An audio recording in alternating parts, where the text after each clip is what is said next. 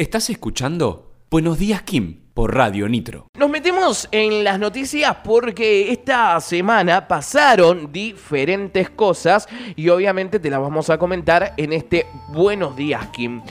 Insólito, parece que un hombre intentó ingresar cinco veces por tres controles distintos a la ciudad de Mar del Plata.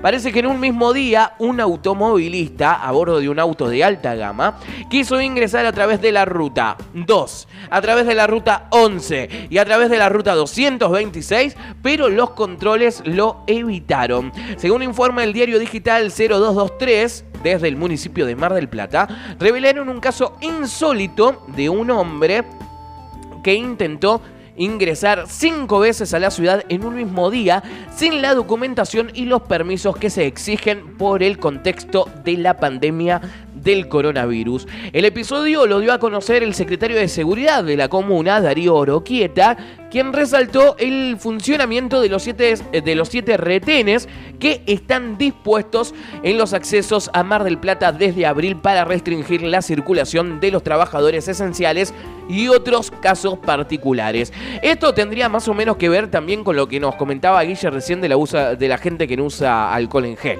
Tal cual. O sea, porque si vos te dicen no podés entrar y como cabeza dura vas por la otra ruta y te dicen de vuelta no querés no podés entrar y te dicen de y vas por otra ruta y te dicen de vuelta no podés entrar, loco, no podés entrar. Porque hay gente que no acepta el no y, y lo va a tratar de hacer como sea. Claro. Y y encima si no tenés la documentación tampoco, ¿no? Algo es básico, como aparte, ¿no? Algo Dale, sencillo. dejen- déjense de joder un poco, che. Eh, y de última, ¿qué neces El Mar de Plata no es lindo. Y menos, en- menos ahora. Y en menos época de ahora. pandemia. ¿Por qué tanta necesidad de ir a Mar del Plata? Telefonía, internet y televisión paga encabezaron las denuncias en defensa al consumidor en 2019. Parece que uno de cada cuatro quejas en defensa al consumidor de la ciudad de Buenos Aires fueron por servicios declarados públicos por Alberto Fernández, que ahora te voy a estar hablando de eso, lo mismo que ocurrió en 2018 y 2019. De enero a diciembre del año pasado, Defensa al Consumidor de la ciudad recibió 21.591 denuncias 15.604 generado, eh, generaron perdón, audiencias de conciliación entre eh, consumidores y empresas. En tanto, 3.968 promo- promovieron inspecciones en comercios.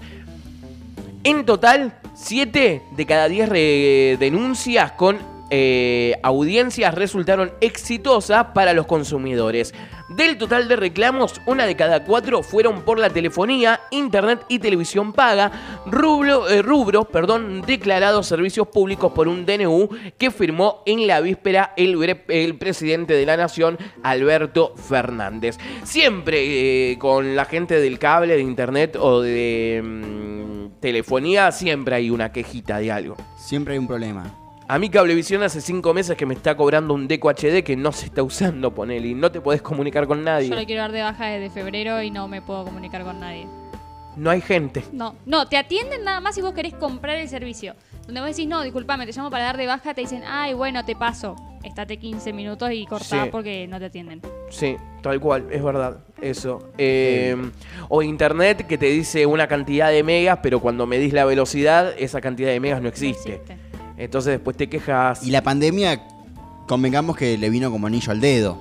Sí, Para todo este tipo de reclamos, no hay gente. eh, y bueno, zafan. Pilotean un par de meses y vos seguís pagando de más. tal cual. Y es verdad. muy bien lo que hizo el presidente de la Nación, Alberto Fernández.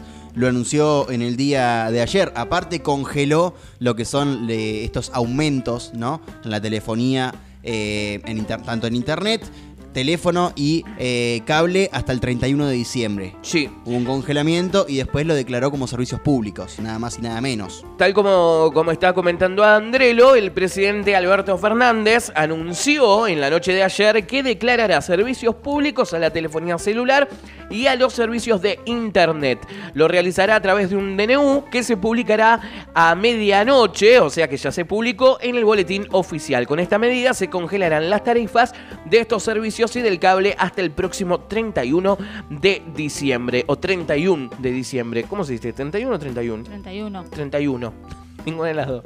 Hemos decidido declarar servicios públicos a la telefonía celular, a los servicios de internet y a la televisión paga. De esta manera garantizamos el acceso a los mismos para todos y todas. Fue lo que dijo Alberto Fernández a través de la red social Twitter. En la última boleta de cablevisión, por lo menos ahí ya te anunciaba que el próximo mes iba a haber un, un aumento entre el 10 y el 15%.